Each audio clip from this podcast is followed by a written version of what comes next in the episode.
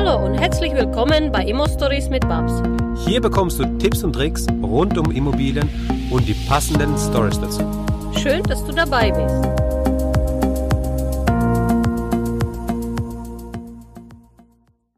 Hallo Hendrik. Hallo Max. Wie geht's dir? Ja, alles prima soweit. Das Jahr neigt sich dem Ende entgegen. Ich bin ganz froh drum. Ähm, war, war super anstrengend, aber jetzt kommen so ein bisschen die ruhigeren Tage und äh, ja, da freue ich mich drauf. Ja, sehr schön. Ähm, ruhige Tage, obwohl, ja gut, zum Jahresende vielleicht, ja, bei dem einen oder anderen wird es nochmal stressig, aber ähm, so langsam äh, neigt sich äh, oder fährt es so langsam runter. Wir nehmen, die Aufnahme ist tatsächlich kurz vor Weihnachten.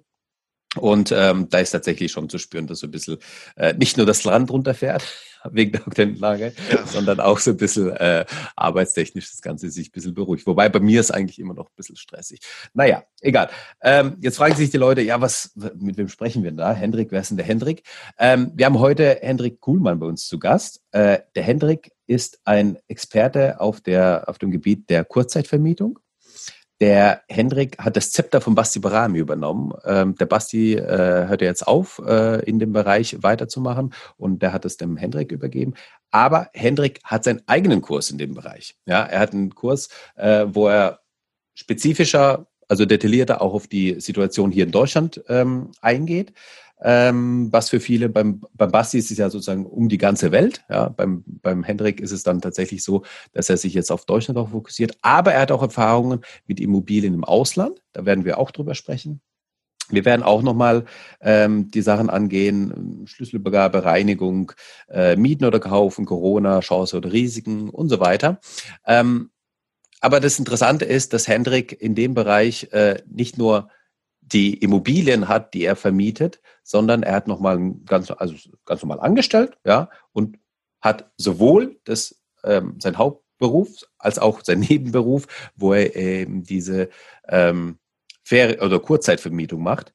Und das ist ja eigentlich ganz schön spannend, weil beides erfordert ganz viel Zeit oder nimmt viel Zeit in Anspruch und das Ganze unter einen Hut zu bringen, da gehört einiges dazu. Deswegen Hut ab vor deiner Leistung und Hut ab vor dem Kurs, den du auch gemacht hast, was ähm, viel Arbeit ist, ich weiß das, aber ähm, ist auf jeden Fall sehr informationsreich und sehr, sehr, sehr äh, Content geladen. Von daher freue ich mich auf unser Gespräch und ähm, eine Frage vorab, Hendrik. Cool, Mann. Ist dein Großvater oder deine, hat einer deiner Vorfahren den Kuhlmann-Tisch erfunden? Das kann ich dir nicht sagen. Ich, ich, äh, ich wüsste es, glaube ich. Ähm, und nach meinem Wissen nicht. okay, sehr gut. Der Kuhlmann-Tisch, das ist, ähm, äh, das äh, kennen die Architekten, die, ähm, äh, die, die vielleicht schon ein bisschen älter sind oder so. Das ist so ein, so ein Architektentisch, wo man noch diesen Greifarm hat, um, um zu zeichnen auf dem, mit dem Lineal, ja, und diesen, diesen echt top. Ich habe da auch so einen gehabt, den habe ich jetzt leider nicht mehr, aber ähm, die brauchen einfach viel Platz, aber äh, die sind echt cool. Deswegen cool, Mann, ich habe da dann denken müssen. ähm, äh, genau, aber nichtsdestotrotz, wir, wir wollen über was anderes sprechen. Nicht über die Architektur, sondern erstmal auch die Frage, wieso machst du das Ganze, Hendrik? Wieso also beides unter einem Hut bringen, ja, und wieso ähm, äh, dir den Stress machen und das hier nochmal aufzusetzen?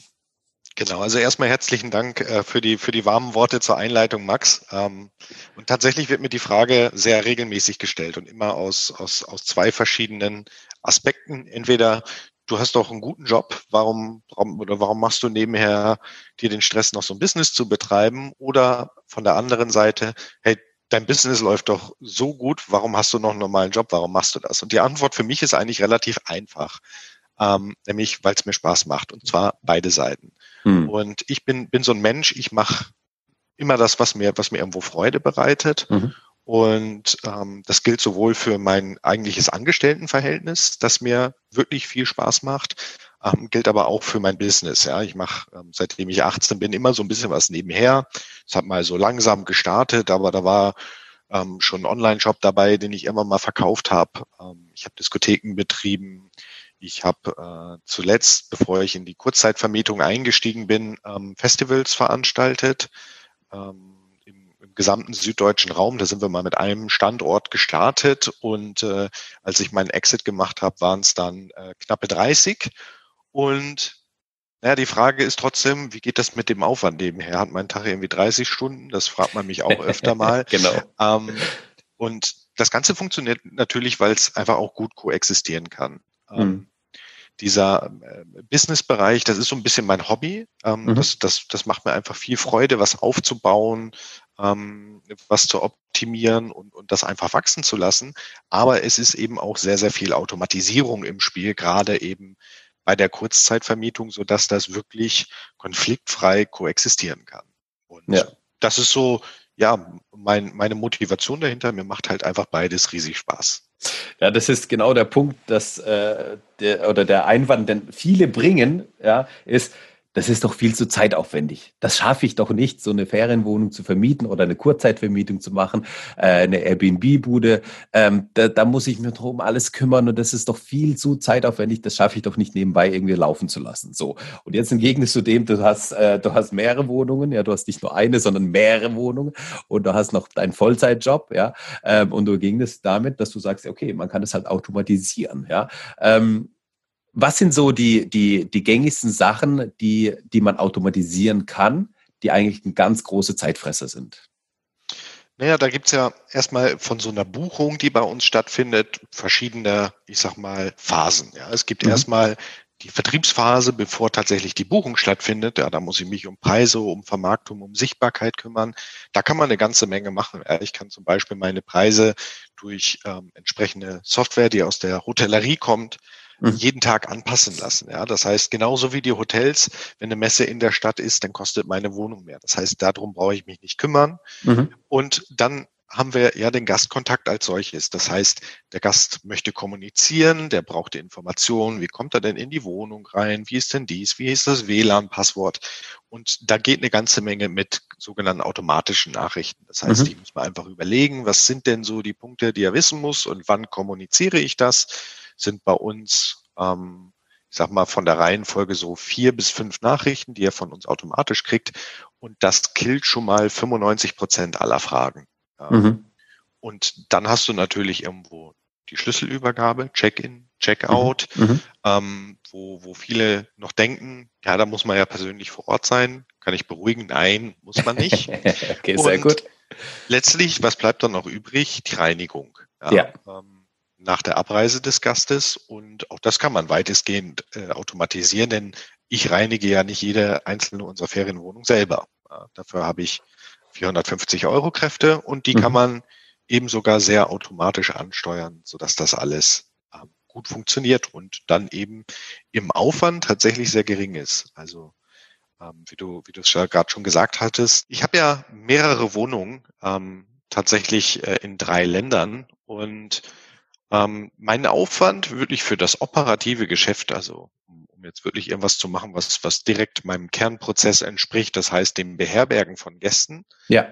Ähm, das macht für mich so drei Stunden Aufwand in der Woche aus. Ja, viel mehr ist das gar nicht. Ähm, und dann mhm. kann ich eben durch die Automatisierung in diesen verschiedenen Phasen hinkommen, dass das so funktioniert.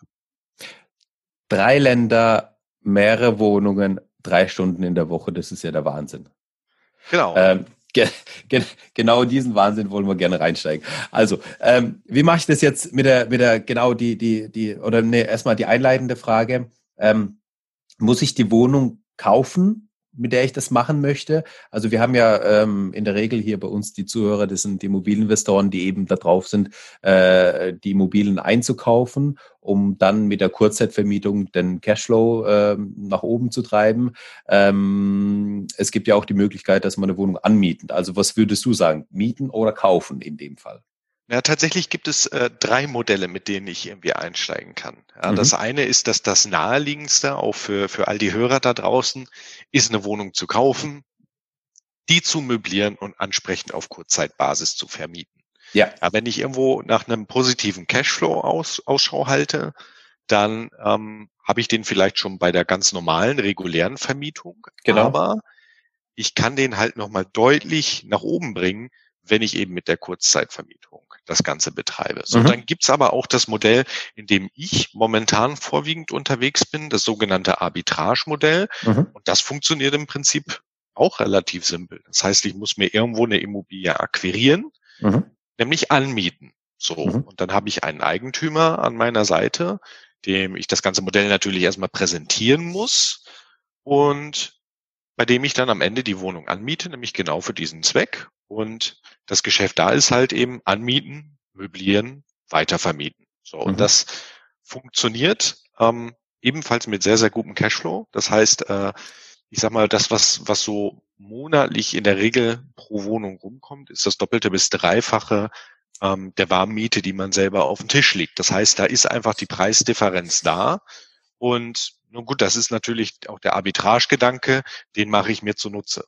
Und dann gibt es letztlich noch eine dritte Variante, nämlich ähm, die Verwaltung für Dritte übernehmen. Ja, da haben wir auch äh, in meinem Portfolio eine Wohnung, die haben wir weder gekauft noch angemietet noch möbliert, sondern es hat alles der Eigentümer gemacht und uns dann in die Hand gegeben und gesagt, hey, hier hast du die fertige Wohnung, ähm, bitte kümmere dich um alles weitere. Und da ähm, vermarkten wir die Wohnung natürlich, kümmern uns um alle operativen Prozesse, haben einen Prozentsatz pro Buchung mhm. und kann quasi so reinsteigen. Und deine Frage, Max, war ja, kaufen oder mieten. Ja, mhm. Was ist da vielleicht irgendwie die bessere Variante? Und ähm, da kommt es einfach drauf an. Ja. Ähm, tatsächlich ist es so bei dem Arbitrage-Modell, dass ich halt relativ zügig skalieren kann. So, das heißt, irgendwann komme ich zu einem Level, wo ich sagen kann, na ja, um jetzt eine Wohnung quasi an den Start zu bringen, brauche ich, ich sag mal, über den Daumen gepeilt 10.000 Euro. Ja, mhm. Da ist die Möblierung drin. Das kommt natürlich darauf an, wie groß ist die Wohnung, wie hochwertig möchte ich sie ausstatten. Aber da bin ich dann so, ich sag mal, zwischen vier und, und 6.000 Euro unterwegs. Ja. Und dann kommt es äh, im nächsten Schritt drauf an, ähm, muss ich eine Monatsmiete komplett im Voraus zahlen. Das heißt, äh, habe ich vielleicht die Möglichkeit, im Gegensatz dazu schon irgendwie zehn Tage eher reinzukommen, um die mhm. Möblierung schon fertigzustellen. Mhm. Und wie ist es um die Kaution bestellt? Ja, mit mhm. unseren Eigentümern ist es mittlerweile so, ähm, das ist eine Handvoll, mit denen wir arbeiten. Die kennen uns gut. Das heißt, da sind wir dann auch nicht bei der üblichen äh, drei Monatsmiete äh, Kaution, sondern in der Regel sind wir so bei einer Monatsmiete. So, das kann ich also verhandeln. Okay. Mhm. Und dann komme ich irgendwann so auf, auf einen Wert von 10.000 Euro. Und jetzt kann ich mir die Frage stellen, ähm, wie viel Wohnungen kann ich denn aus meinem Cashflow irgendwann herausbringen? Und mit der Anzahl Wohnungen, die wir haben, können wir locker ein bis zwei Wohnungen jeden Monat dazu nehmen. Und das ist eben die Skalierung im Arbitragemodell, weil ich halt einfach nicht so viel Kapital initial auf den Tisch legen muss. Das mhm. ist bei einer Immobilie, die ich kaufe, ein bisschen aufwendiger. da muss ich natürlich auch erstmal eine Immobilie finden, die sich eignet. Dann brauche ich da eine Finanzierung dazu, die passen muss, die ich abstimmen muss. Dann haben wir den Notar dabei und, und, und. Das heißt, da geht einfach schon mal ein bisschen mehr Zeit ins Land. Mhm. Und äh, im Zweifel brauche ich auch mehr Eigenkapital für die, für diese eine Wohnung. Und da bin ich halt einfach beim Arbitrage-Modell schneller. Aber wie gesagt, es kommt wirklich darauf an, was auch so die eigene Strategie ist. Gerade zum Anfang, also wenn man jetzt noch vielleicht selber keine Immobilie äh, als Eigentum bezeichnen kann, mhm. äh, macht das vielleicht Sinn, einfach mal reinzufühlen über das Arbitrage-Modell. Dann kann man ja später immer noch sagen, ich habe mein Portfolio mit Arbitragewohnungen und ich habe genauso welche im eigenen mhm. Bestand, die ich nach dem Modell betreibe. Genau, sehr gut. Also die Antwort ist eher äh, nicht oder, sondern und. Ne? Man kann ja beides machen. Das eine schließt ja das andere nicht aus. Das ist ja das Schöne. Absolut, absolut. Genau. Und ähm, aber äh, also ich habe jetzt zum Beispiel zum Jahreswechsel äh, drei Mieterwechsel gehabt, ja, also drei Wohnungen, die dann äh, zum 1. Dezember beziehungsweise zum 1.1. jetzt gekündigt wurden, wo ich jetzt äh, neue Miete gefunden habe, ähm, wo ich mir tatsächlich einfach auch den Gedanken mit dem Gedanken gespielt habe, das als äh, Ferienwohnungs- oder als Kurzzeitvermietung laufen zu lassen. Ähm, was ja auch, also für, für die Leute, die jetzt Bestandsimmobilien haben, auch sehr gut funktioniert, dass man das bei einem Mieterwechsel einfach mal angeht. Ähm, ich habe mich dann doch dagegen entschieden, weil es einfach zeitlich ein bisschen äh, nicht reingepasst hat. Das ist ja immer so abhängig davon, wann die Mieter kündigen und wenn es dann einfach äh, in, dem, in dem Zeitbereich, äh, wenn man so voll ist, dass man da sich nicht nochmal zusätzliche Last ähm, äh, aufziehen will, dann ähm, funktioniert es nicht. Nämlich der, der Anfang ist ja immer der, der zeitaufwendige, die, die Wohnung auszustatten und so weiter und so fort. Ähm, Aber ich kann mir das echt gut vorstellen, dass wenn jetzt ein Mieter kündigt und äh, der Standort, Standort in Ordnung ist, dass ich dann hingehe und dass ich dann eine Wohnung halt eben ja entsprechend ähm, möbliere und umgestalte. Ich habe aber auch ähm, eine Wohnung, die ist komplett, im Endeffekt, die ist komplett eingerichtet. Die hat also Möbel drin, alles drin, sogar äh, Küchenausstattung. Ähm, habt ihr aber Langzeit vermietet an, also möbliert vermietet, Langzeit vermietet an einen, der, der halt eben Berufspendler ist, der unter der Woche in der Wohnung ist, am Wochenende daheim. Und ähm, für den funktioniert das super. Ja, ich habe da super Cashflow dadurch, das ist, weil die Miete auch entsprechend angepasst ist. Aber da wäre der Schritt für mich jetzt zum Beispiel relativ einfach, wenn er ausziehen würde, weil die Wohnung ist schon ausgestattet. Ne? Ähm, das ist genau der Punkt, wo man dann vielleicht am Anfang steht. Wie finde ich raus, ob sich der Standort rentiert oder nicht. Also das ist ja nochmal die, die, wie analysiere ich das Ganze und wie bekomme ich dann ein Gefühl dafür, ob es passt oder nicht, ganz am Anfang. Ja, also der Standort ist natürlich immer eine wichtige Frage. Wo bin ich unterwegs? Ähm, der ein oder andere kommt immer mit dem Gedanken um die Ecke, ja, das funktioniert aber ja nur in, in Metropolen. Ja, das genau. geht nur in Großstädten. Das stimmt nicht. Ähm, gereist wird überall und tatsächlich ähm, bin ich selber eher in, in Deutschland auf der Suche nach, nach ich sag mal, B-Städten. Ja, ich mhm. habe meine Immobilien hier in Augsburg, ähm, hätte natürlich auch irgendwie den Weg nach München nehmen können, aber ich muss mir immer überlegen, was ist denn der Wettbewerb im Markt vor Ort und mhm. wie ist die mhm. Professionalisierung auch.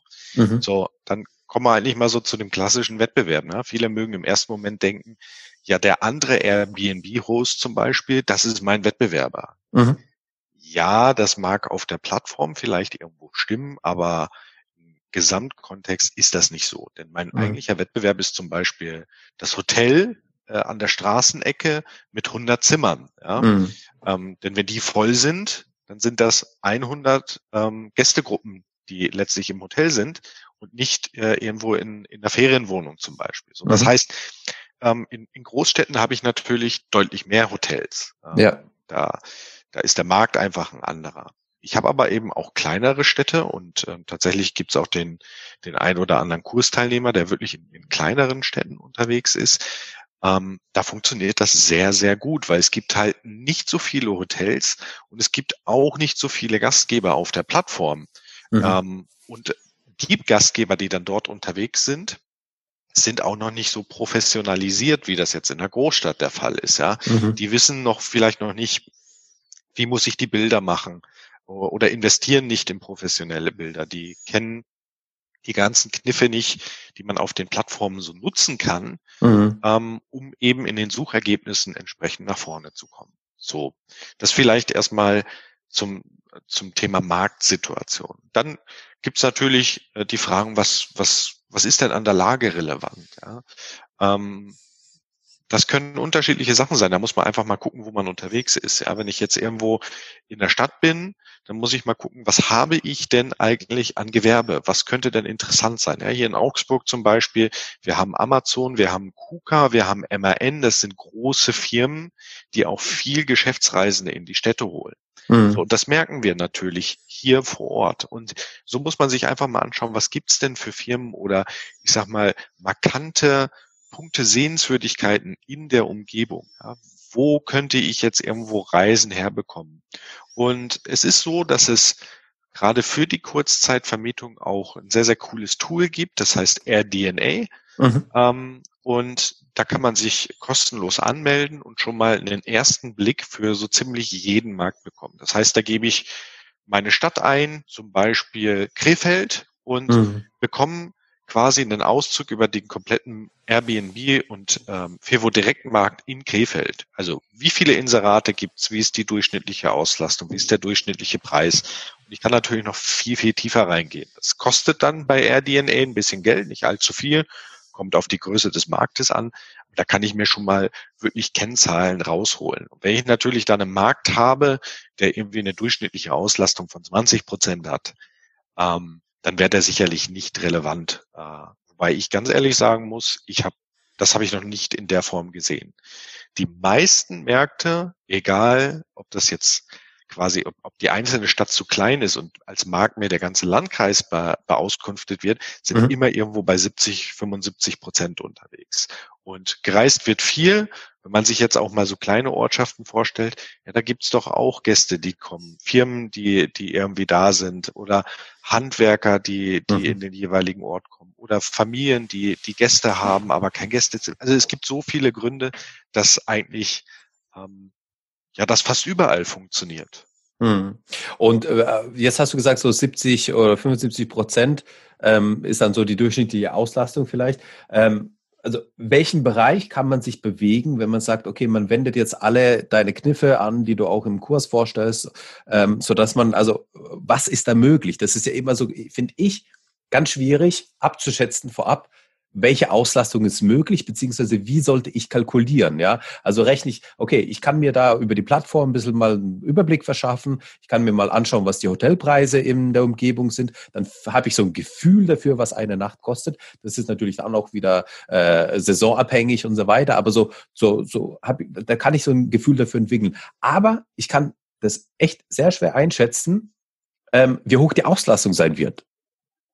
Ja, das, das, das verstehe ich. Tatsächlich ist es so, wenn ich auf die Plattform oder auf RDNA zum Beispiel so eine Zahl wie 75 Prozent rausbekomme, dann ist das ein Durchschnitt. Und zwar genau. genommen über alle Inserate, die RDNA zum Beispiel für diesen Markt erfasst hat. Da sind genauso diejenigen dabei, die nun mal gelegentlich vermieten, ja, die, mhm. ich sag mal, ein Schlafzimmer noch im Haus frei haben und ab und an, wenn mal irgendwie ein größeres Event ist, das vermieten. Mhm. Da sind die dabei, die das nicht so professionell betreiben und ähm, vielleicht irgendwelche Hochkantfotos haben oder was auch immer, wo die Ferienwohnung oder das Objekt irgendwie aussieht, als wäre es in den 80er Jahren stehen geblieben. Die sind alle in diesem Mittelwert drin. So, das heißt, ja. es gibt einfach einen unteren Bereich und es gibt einen oberen Bereich. Mhm. Und das erste, was ich mal machen kann, ich kann mir tatsächlich die Listings mal selber angucken. Ich kann mal auf die Plattform gehen und mir angucken, das sind ja die Kalender entsprechend verfügbar. Wie sind denn die gebucht? Wo sind denn da Verfügbarkeiten? Wo sind keine? Ähm, und kann da meine Schlüsse draus ziehen. Ähm, mhm. Indikator ist natürlich auch, wenn sich irgendwelche, äh, ich sag mal, international bekannten Hotelketten irgendwo in der Nähe angesiedelt haben, denn die machen ja auch sehr intensive Betrachtungen zur, zur Lage im Markt. Mhm. Ähm, deine Frage, was ist denn eigentlich so möglich? Ähm, bei uns, beziehungsweise bei mir im, im Geschäft ist es so, dass wir auch 2020 mit einer Auslastung von um die 90 Prozent gefahren sind. Und das, obwohl wir Corona haben und ähm, obwohl wir jetzt nicht signifikant unsere Preise nach unten genommen haben. Und 90 Prozent hast du gerade gesagt. 90 Prozent, ja. Einzelne Wohnungen sind mehr, andere sind, ich sag mal, bei 85, 80 Prozent. Wow. Aber selbst wenn ich konservativ rechne, und das mache ich im Prinzip erstmal im ersten Schritt immer. Genau. Ähm, selbst dann kann ich irgendwo 70 Prozent auf jeden Fall unterstellen und krieg einen Case. Ja, ja. Das heißt, ich sehe da schon, das rechnet sich und äh, unsere eigene Performance zeigt mir, dass wir eigentlich eher deutlich drüber sind. Das heißt, wenn ich jetzt in der Ankaufsprüfung bin oder in der, in der Analyse bin, dann gehe ich mal von dem Preis, den ich jetzt dann rausgefunden habe, von 70 Prozent aus Ne? Wenn dann, wenn dann zum Beispiel auch in der Umgebung sagt, okay, 75 Prozent ist der Durchschnitt, da gehe ich mal von 70, 75 Prozent aus, mit dem Wissen, dass ich das natürlich deutlich optimieren kann. Ist 100 Prozent Auslastung möglich oder ist es utopisch? Also das geht. Ähm, wir haben zwei Wohnungen, die seit März durchgehend ohne eine einzige Lücke gebucht sind. Wahnsinn. Ähm, also da gibt's durch die Corona-Zeit immer mal so kuriose Sachen. Wir haben eine Wohnung, die ist Mitte März gebucht worden für anderthalb Monate. Mhm. Und der Gast, der dort ist, verlängert seither immer ohne Lücke weiter und hat jetzt bis in den Februar rein verlängert. Das heißt, die Wohnung ist quasi 100 Prozent ausgelastet fast ein Jahr durch. Man muss dazu sagen, das ist nicht unbedingt die Regel. Klar. Ähm, ich sag mal, was wirklich normal ist und ich sag mal so vor Corona-Zeit kriegt man aber schon hin, dass man, ich sag mal, ja, 95 Prozent Auslastungs, äh, äh, Auslastung hat, dann bleibt hier oder da mal ein Tag übrig zwischen zwei Buchungen. Der fällt dann aber auch nicht mehr weiter ins Gewicht, muss man ehrlich sein. Ich meine, da kann ich natürlich noch den Rest rauskitzeln ja. und wirklich versuchen, diese Nacht zu belegen, ja, ähm, indem ich die Preise nach unten nehme, kurzfristig. Ähm, das geht, dann kann ich das vielleicht wirklich auf 100 Prozent zwingen. Ja. Aber das fällt dann nicht mehr so ins Gewicht. Ja. Okay. Das ist, das fand ich jetzt äh, echt sehr, sehr spannend, weil das eben ganz oft einfach die Frage am Anfang ist, ja, wie geht man daran, wie kann man das, wie kann man sich da reinfühlen in diesen Markt, wenn man den jetzt echt gar nicht kennt. Ähm, lass, lass uns ein bisschen so ein bisschen die, die Automatisierung ansprechen. Du hast gesagt, ähm, Schlüsselübergabe automatisiert. Ähm, jetzt habe ich, ähm, da gibt es ja sicherlich ein paar Ansätze, wie man das machen kann. Ähm, zum einen, dass man irgendwie eine Person angestellt hat, die, die das Ganze dann übernimmt. Es gibt aber sicherlich smartere äh, Lösungen, als ja, die, die, Person anzustellen oder selbst vor Ort zu sein. Absolut, die, die gibt es tatsächlich. Also wir haben ähm, drei Verfahren, die wir nutzen mhm. ähm, bei uns für unsere Wohnungen. Und die, die du gerade angeschnitten hast, mit persönlicher Übergabe vor Ort, ist auch eine davon. Mhm. Ähm, nämlich habe ich zwei Objekte in Prag, in der Prager Altstadt und die sind sehr, sehr hochwertig. Da rufen wir auch sehr stattliche Preise auf. Und da ist es sehr bewusst, dass wir die Gäste persönlich vor Ort begrüßen. Das gehört mhm. einfach zu dem, zu diesem Konzept, was hinter diesen Objekten steht, dazu. Das ist aber die Ausnahme.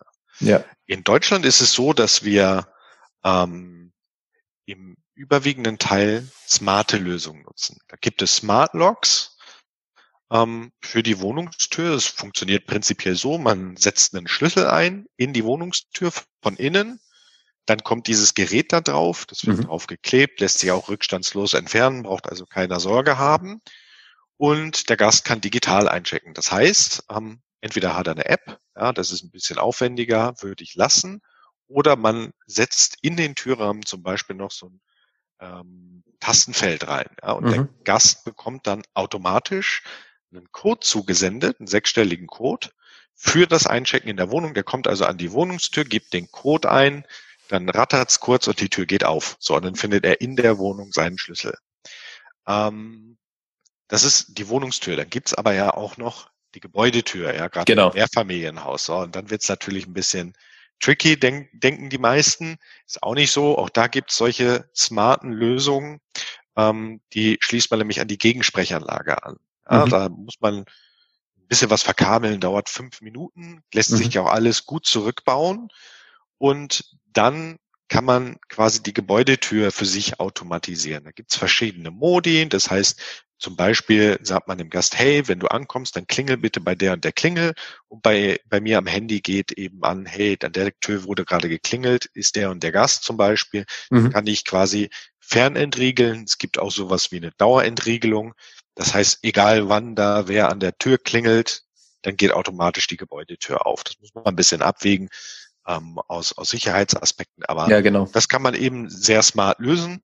Und ich sag mal, dann geht's natürlich noch etwas ja, banaler. Es gibt ja diese Schlüsseltresore, das sind so Boxen, die kann man mhm. irgendwo hinhängen an den Zaun oder auch an der Tür.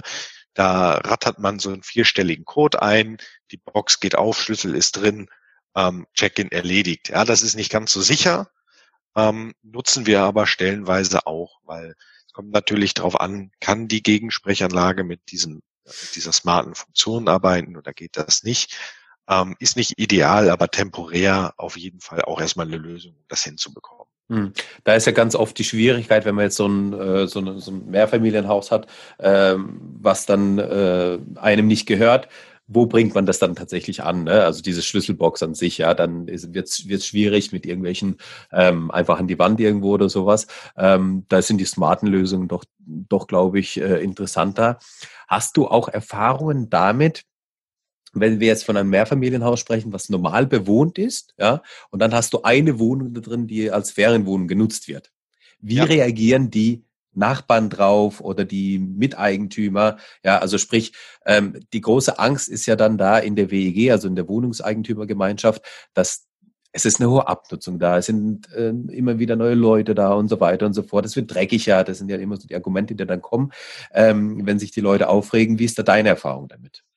Naja, also das haben wir auch. Ähm, das war auch tatsächlich meine allererste Wohnung, genau in der Form, in einem Mehrfamilienhaus mit diversen Parteien drin, eine Wohnung eben durch uns äh, mit diesem Modell genutzt. Mhm.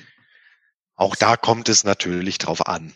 Ähm, es kommt erstmal darauf an, was sind da überhaupt für Gäste da? Ja, welche Gäste spreche ich an? So, wenn ich zum Beispiel ein bisschen hochpreisiger reingehe, Mhm. dann ist es so, dass ich, ähm, ich sag mal, die eine oder andere Gästegruppe schon automatisch rausnehme, weil die so viel nicht zahlen, die dann aber potenziell irgendwie lauter sind oder dreckiger sind. Ja. Ja.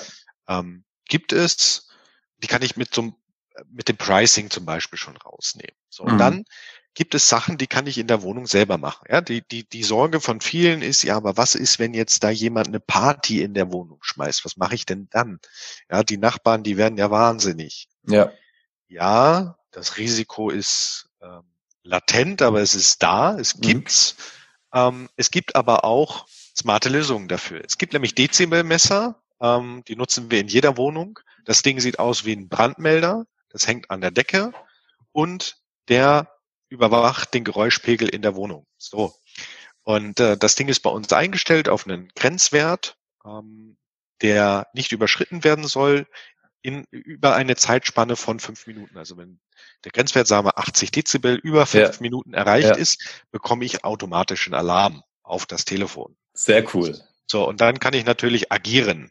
Ja, ähm, funktioniert wunderbar. Die Leute wundern sich in der Regel dann, wenn man anruft und sagt, hey, ihr seid zu laut. Letzte Warnung. Ähm, aber das kann ich machen. ja. So, und äh, zu den Nachbarn als solches, das, was man natürlich einfach irgendwie vermeiden muss, ist, dass die äh, im Haus beeinträchtigt werden. Also, dass der Mhm. Hausfrieden irgendwo gestört wird. Wenn ich Mhm. das schaffe, ähm, dann, ich sag mal, habe ich ein ruhiges Leben damit. Ja, wir hatten ähm, der Wohnung dieser ersten, über die ich gerade sprach, nie ein Thema mit den Nachbarn. Mhm. Es hat sich tatsächlich einmal einer unserer Gäste beschwert, weil der Nachbar zu laut war. Ähm, das liegt aber Sehr auch gut. daran, ähm, dass man, ja, ich sag mal, auch auf die Nachbarn im Vorfeld natürlich zugehen kann. Dann mache ich mir halt irgendwie ein kleines Visitenkärtchen, mhm. Ähm, schreibe da eine Nummer rauf für Notfälle und stelle mich mal kurz vor und sage, hey, wir betreiben hier eine Ferienwohnung, hier haben Sie unsere Karte. Mhm. Wenn mal was sein sollte, wir sind erreichbar, rufen Sie einfach an. Mhm. Und Sie sind auch herzlich gerne dazu eingeladen, wenn Sie mal Gäste haben. Ähm, da finden wir schon eine gute Möglichkeit, dass Sie dann die Wohnung vielleicht für Ihre Gäste nutzen können. Und damit Ja, sehr gut. bringe ich auch noch einen Benefit dem Nachbarn Ja, gegenüber, genau. der eben weiß, hey, ich krieg mal zu Weihnachten Familie zu Besuch, die können hier im selben Haus schlafen. Perfekt, Ja, ja. Und, und so kann ich halt da rangehen und ähm, dann so, ja, ich sag mal, den Hausfrieden wahren. Und was das Thema Abnutzung betrifft, Abnutzung der Wohnung als solches, wo sich ja manche einer auch Gedanken macht, um Gottes Willen, Ja. ähm, wenn die als Ferien, da ist ja so viel Betrieb drin, ja, muss man sich vielleicht selber mal fragen, wenn man irgendwo auf Reisen ist, wie viel Zeit verbringt man in, der, in einer Ferienwohnung oder im Hotelzimmer? Weil die meisten Gäste, die buchen ja nicht die Wohnung, um in der Wohnung zu sitzen, sondern die nutzen die zum Schlafen und vielleicht zum Kochen, weil sie die Familie besuchen und dann dort sind, weil sie geschäftlich in der Stadt sind und entsprechend dann in dem Betrieb vor Ort sind, weil sie Urlaub machen und Ausflüge machen, weiß ich nicht, ähm, zum Schloss Neuschwanstein, da sind die den ganzen Tag unterwegs. So, also was habe ich für eine Nutzung? Am Ende tatsächlich eher eine geringere, als es bei, einer, bei einem normalen Mieter der Fall ist. Und Ja. nach jedem Aufenthalt kommt eine Reinigungskraft und macht diese Wohnung picobello sauber. Ja. Die muss ja auf Hotelstandard rein sein, denn das erwarten ja unsere Gäste von uns. So, und welcher Mieter macht denn das? Ähm, Mhm. zwei, dreimal die Woche, dass er irgendwie die Wohnung komplett picobello herrichtet. Das macht ja äh, nahezu keiner. Ja, manche haben vielleicht einen Spleen dafür, aber das ist nicht, ist nicht der Standard. So, Ja, genau. ähm, damit habe ich natürlich die Abnutzung total im Griff und ähm, das zeigt sich auch beim Thema Stromverbrauch. Ja, Mhm. Als ich die, die ersten Stromabrechnungen bekommen habe äh, für, die, für die Wohnung, ähm, war ich super überrascht, weil die deutlich unter dem waren, was, was man irgendwie veranschlagen kann. ne? Also ich, die erste Wohnung, die wir hatten, ist eine äh, Wohnung 90 Quadratmeter, zwei Schlafzimmer, Schlafcouch drin, heißt sechs Mhm. Gäste finden dort Platz. Okay. Und dann überlegt man sich ja so, wie viel KW brauche ich da in etwa? Was muss ich einkaufen? Vergleichsrechner, so und so viel Personenhaushalt. Und dann habe ich einfach mal gesagt, ja gut, vier Personen Haushalt und das noch ein bisschen nach unten korrigiert. Das, das konnte, hätte ich noch mal halbieren können, Ach, krass. ähm, Ja. was den Verbrauch in der Wohnung betrifft. So, und das ist ja auch ein Zeichen dafür, dass die Gäste gar nicht so viel Zeit in der Wohnung selber verbringen. Die wollen Genau. einen schönen Rückzugsort haben, das ist wichtig, das muss heimelig sein, Aber die sind ja nicht äh, für die Wohnung in der Stadt, sondern für alle möglichen anderen Themen. Sehr cool. Aber auf jeden Fall auch das mit dem Dezibelmesser, das ist mega gut. Vor allem, wenn er auch das Ganze noch protokolliert. Das heißt, wenn er die Ausschläge protokolliert, dann kannst du ja auch dem Nachbarn sagen, der sich dann beschwert hat, ja, das war jetzt aber die ganze Nacht laut und so. Dann kannst du sagen, ja, aber hier, ich habe das protokolliert, da, ähm, das, das war nicht so. Oder halt auch der Polizei gegenüber, wenn sich dann tatsächlich jemand äh, krass beschweren sollte. Ne? Das ist ja auch ähm, für dich ein Schutz, ne? dass du das Absolut. eben auch nachweisen kannst. Das ist mega, das wusste ich gar nicht, dass sowas gibt. ja, gibt's. Das Ding, das Ding äh, nimmt übrigens auch äh, Luftfeuchtigkeit auf, Druck und Temperatur und kann auswerten, ob in der Wohnung Schimmelrisiko besteht. Sehr, das heißt, sehr gut. Das ist vielleicht auch ganz interessant für die ganz reguläre Vermietung. Ja. Sowas da reinzuhängen, das stört die Privatsphäre nicht, das Gerät ja. nimmt nichts auf akustisch. Ja. Ähm, aber auch das, diese Auswertung kriegen wir dadurch. Funktioniert auch als Alarmanlage. Das heißt, das Ding reagiert auf Bewegung. Und wenn ich jetzt weiß, die Wohnung steht leer, kann ich das einschalten und dann dürfte da eigentlich niemand drin sein. So, und wenn äh, mhm. trotzdem jemand drin ist, dann bekomme ich eine Benachrichtigung. Ja, also die Dinger sind wirklich cool, die heißen Minute. Ähm, Minute Point äh, kann man auf Amazon kaufen, kostet ich glaube 130, 140 Euro sowas. Coole Investition ähm, und macht einem das Leben bedeutend leichter. Sehr cool. Das, äh, allein das hier schon, hat sich schon gelohnt, die Podcast-Folge anzuhören. das ist wirklich, also das habe ich jetzt echt nicht gewusst. Das ist wirklich gut. So, äh, du hast auch gerade ähm, gesagt, die Reinigung ist eben wichtig, dass die eben picobella ausschaut, die Wohnung. Ähm, wie geht es da mit der Automatisierung? Also äh, das eine ist, dass man das automatisiert, aber um das automatisieren zu können, sprich die, äh, die, die Kraft, die das dann auch macht, muss man erstmal auch jemand finden. Das heißt, wie finde ich erstmal jemand, der ähm, sich darum kümmern kann? Ähm, wie sorge ich oder wie, wie vergewissere ich mich, dass diese Person auch gut arbeitet? Ja, wie finde ich heraus, dass die für mich geeignet ist überhaupt? Ja, also Tatsächlich ist es so, dass es auch da verschiedene Wege gibt, wie man jetzt eine Reinigungskraft finden kann. Ja, erstmal die, die erste Frage, die ich mir beantworten muss, ist, möchte ich selber eine Reinigungskraft haben oder kaufe ich mir einen Dienstleister ein? Ja. Mhm. Ähm, es gibt Freiberufler, die, die das quasi als Gewerbebetrieb betreiben, die kann man sich einkaufen, macht vielleicht einen Pauschalpreis pro Wohnung aus, mhm. ja, weiß ich nicht, 40 Euro für die Reinigung ähm, oder ich stelle mir jemanden selber an auf, auf Stundenbasis. Ähm, am Anfang hatte ich auch so eine pauschale Lösung gewählt. Das war mir aber am Ende, ja, ich sag mal, zu teuer, beziehungsweise da war halt Optimierungspotenzial drin und seitdem mhm. haben wir selber mehr Reinigungskräfte. So, wie finde ich die? Der Klassiker, eBay Kleinanzeigen, schönes Inserat schreiben, vielleicht zwei Euro mehr als marktüblich äh, mhm. bezahlen mhm. pro Stunde. Das ist auch absolut gerechtfertigt. Dann ja. findet man auch gute, gute Mitarbeiter, ähm, wenn man da ein bisschen über den Markt bezahlt und dann, ich sag mal, stellen die sich erstmal vor. Ne? Und das sind so typische Fragen, die ich, die, die ich wissen möchte, äh, betreffen uns dann in der Regel in der Wohnung. Mhm. Und dann frage ich eben, was, was, was denkst du denn, worauf kommt's an? Ja, ähm, wenn du Gast wärst, was wäre dir hier wichtig? Wo würdest du nachschauen? Ja. Ähm, was denkst du, wie lange die Wohnung dauert zu reinigen? Mhm. Habe ich schon witzige Antworten gekriegt. Hat man mir mal für eine 90 Quadratmeter Wohnung geantwortet, 20 Minuten. Dann dachte ich, okay, das kommt nicht ganz hin. Ja, und ähm, dann vielleicht einfach mal probeweise sauber machen lassen mhm. ähm, und anschließend mal durchgehen, wie es aussieht. Und, ja. Äh, wie automatisiert man das Ganze? Da gibt's dann auch entsprechende Software, gibt's verschiedene Lösungen. Ähm, Habe ich auch schon verschiedenste, verschiedenstes ausprobiert, nicht weil es nicht gut ist, sondern einfach weil ich da eine Affinität habe und mir gerne solche Tools anschaue. Ja, klar. Was man auf jeden Fall machen kann, ist eben ähm, so eine App äh, zu nutzen. Ähm, das heißt, die Reinigungskräfte bekommen den Zugang, ähm, können dort die Reinigungsaufträge erhalten. Das heißt, für den Nutzer gibt es quasi so ein Dashboard, da kann ich die Reinigung an die entsprechenden Personen zuteilen. Das kann ich auch ähm, in, in Hohlprinzip wandeln. Das heißt, die holen sich ihre Aufträge selber, so wie sie Zeit haben. Und wenn was übrig bleibt, bekommt man eine Benachrichtigung.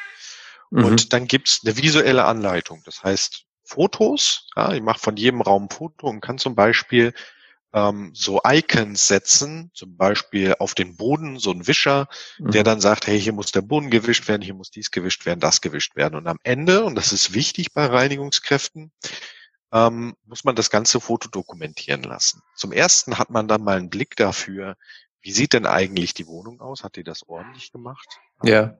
Wobei ich dieses Misstrauen grundsätzlich ähm, nicht nachvollziehen kann, weil mhm. Ähm, unsere Reinigungskräfte, die machen einen super Job. Darum geht's mir nämlich auch gar nicht. Mhm. Denn das ist auch zeitgleich meine Dokumentation über den Zustand der Wohnung. So, das heißt, wenn die Fotos machen, nachdem sie mhm. mit ihrer Reinigung fertig sind und beim nächsten Mal kommen sie und der Fernseher ist weg, dann kann ich äh, mit Zeitstempel nachweisen, hey, letzt, also bevor dieser Gast bei uns eingecheckt hat, stand ja. hier noch ein Fernseher. Ja, ja. So, und das ist, das ist so ein bisschen der wichtige Aspekt, den man dann am Ende nicht vernachlässigen darf. Aber ansonsten läuft das dann auch sehr automatisiert. Das heißt, irgendwann kennen die ihre Prozesse, dann muss man denen natürlich ein paar Sachen bereitstellen und das Ganze, ja, ich sag mal, mit so einem Vorratsschrank lösen. Ja, da steht ein Schrank, da ist ein Schloss dran und da drin sind alle Reinigungsmittel und was sie halt so braucht. Und naja, dann weiß sie ja schon, worum es geht. Und Verbrauchsmaterial wird, äh, kauft sie dann selbst ein oder die Person dann selbst ein oder ähm, musst du das immer wieder drauf achten und zur Verfügung stellen? Naja, das kann man natürlich auch unterschiedlich lösen. Also mhm. wenn ich den, wenn ich, wenn ich starte, ja, dann, dann welche Themen habe ich? Ich habe Verbrauchsmaterial und Wäsche. Mhm. Kann ich mit ihr vielleicht ausmachen, dass die Wäsche noch gewaschen wird, ja, weil ich eine Waschmaschine in der Wohnung hatte oder vielleicht eben auch dass sie die mit nach Hause nimmt und dort wäscht. Ja, ja. Das funktioniert ja. am Anfang, da findet man eine Lösung, muss man vielleicht noch ein bisschen was on top zahlen, das ist auch in Ordnung so. Klar. Ähm, das gleiche gilt fürs Verbrauchsmaterial. Ja, entweder mhm. fahre ich halt selber alle zwei Monate mal hin und bringe da ähm, eine Autoladung voll Verbrauchsmaterial rein, ja, überspitzt gesagt, oder sie kauft ein. So. Ja. Ähm, irgendwann wächst man ja vielleicht, ja, so wie wir. Ich habe einen Mitarbeiter, der sich darum kümmert. Das heißt, ich habe noch eine weitere 450 Euro Kraft, der fährt die Wohnungen ab, der räumt, also füllt die Vorräte auf, kümmert sich um so kleinere Sachen, wenn mal eine Glühbirne kaputt ist oder ja. sowas, das, das ja. regelt der und der kümmert sich auch um die Wäsche. Denn irgendwann ähm, muss man sich da was Gutes überlegen, denn ich sag mal, wenn man zwei Wohnungen hat, die jeweils sechs Gäste fassen und dann habe ich irgendwie dreimal eine Nacht hintereinander, ja. naja, dann äh, habe ich auf einmal ganz ordentliche Wäscheberge, die ja. nicht mal irgendjemand nebenher zu Hause machen kann. Also mhm. zumindest nicht die Reinigungskraft. Aber das sind wirklich, das kommt erst mit der Zeit. Und mhm. da gibt's Lösungen dafür, ähm, coole Lösungen. Und ähm, wie gesagt, bei uns ist das eben eine 450 Euro Kraft, der, der immer durch die Gegend fährt hier in Deutschland und das alles einsammelt. Ähm, und das funktioniert prima und das kann man dann auch gut ähm, rechnen und also das ist dann kein riesiger, riesiger Ausgabenpunkt mehr. Im Gegenteil, ähm, ich muss mal einmal durchrechnen, was kostet mich die Reinigung, was kosten mich ungefähr Verbrauchsmaterialien pro Aufenthalt, ja. wie viel Wäsche ist das? Und dann kann ich die Reinigungsgebühr festlegen, die der Gast am Ende bezahlt. So, und das gibt dann durchlaufende Posten. Mhm. Ähm, und damit ist es geregelt. Man kann natürlich auch was selber machen, ähm, wie es einem beliebt. Ja, ich glaube ganz, also oft ist ja einfach so, glaube ich, dass man am Anfang nochmal vieles selber macht, um einfach auch zu sehen, wie viel Aufwand das ist, was, was genau gemacht werden muss und so weiter, kann man auch die, die, die, die Mitarbeiter dann auch besser einleiten. Aber jetzt habe ich auch verstanden, wieso wir ähm, denn ähm, so viele Bilder gesehen haben von Menschen, die jetzt äh, vor ein paar Monaten so viel Klopapier eingekauft haben. Das waren keine Hamsterer, das waren einfach Leute, die Ferienwohnung haben und die dann einfach die nochmal eingerichtet haben. ja, also ich, ich habe stellenweise auch nochmal Klopapier nach, nachgefüllt, weil ich sowieso unterwegs war. Da kommt man sich dann schon dämlich vor, wenn man in so einer Zeit irgendwie zwei äh, Packungen Klopapier mit. Ja. genau, das haben wir gedacht. So, da stehst du jedes Mal an der Kasse und dann denken die anderen da wieder so ein Hamsterrad. Dabei hast du eine Ferienwohnung oder mehrere Ferienwohnungen, die du jetzt einfach mal mit Material ausstatten musst. ja. genau. Okay, sehr gut. Ähm, das war jetzt die Reinigung. Ähm, und, und also das finde ich auch sehr gut, also unabhängig, ob, ob man es mit der App macht oder nicht, dass die Reinigungskraft einfach jedes Mal diese Fotos macht und die dann von mir aus in die Cloud hochgeladen werden, dass das einfach dokumentiert ist. Das ist ja, also das kann man auch ähm, ohne App, sage ich mal, ganz, ganz einfach lösen. Und ähm, die, die, ich nehme mal an, das funktioniert auch so, dass die Reinigungskraft ähm, eine Benachrichtigung bekommt, wann Checkout ist oder wann der Gast an welchem Tag er auszieht. Äh, entsprechend flexibel muss sie halt auch sein. Ja, also ich kann mir auch vorstellen, dass es viele vielleicht machen, die gerade vielleicht auch in, in, in äh, ähm, mit, mit Kindern sind oder sowas, die vielleicht vormittags im äh, Kindergarten oder Schule sind, die dann vielleicht flexibler sind. Aber es ist halt einfach nicht so, dass du halt täglich für eine Reinigung garantieren kannst, also sprich die, die, die Einnahmen dafür, gleichzeitig für dich jetzt aus deiner Sicht gesehen. Es ist auch nicht so, dass du dich nur auf eine Reinigungskraft verlassen kannst, weil die dann vielleicht krank ist, nicht da ist, Urlaub oder was auch immer. Das heißt, du hast da, ähm, so würde ich mir das vorstellen, ein Pool von Reinigungskräften, auf die du zugreifen kannst. Ist es so? Kann man sich das so vorstellen? Ja, also ich habe vier Reinigungskräfte. Mhm. Hier in Augsburg, die angestellt sind, bei uns eben alle auf 450 Euro Basis. Mhm. Und das reicht. Damit kriege ich so ziemlich jede Reinigung abgedeckt. Und wenn es mal eine Reinigung, also wenn ich mal wieder jemand Neues brauche, dann, dann finde ich eben auch neue Mitarbeiter.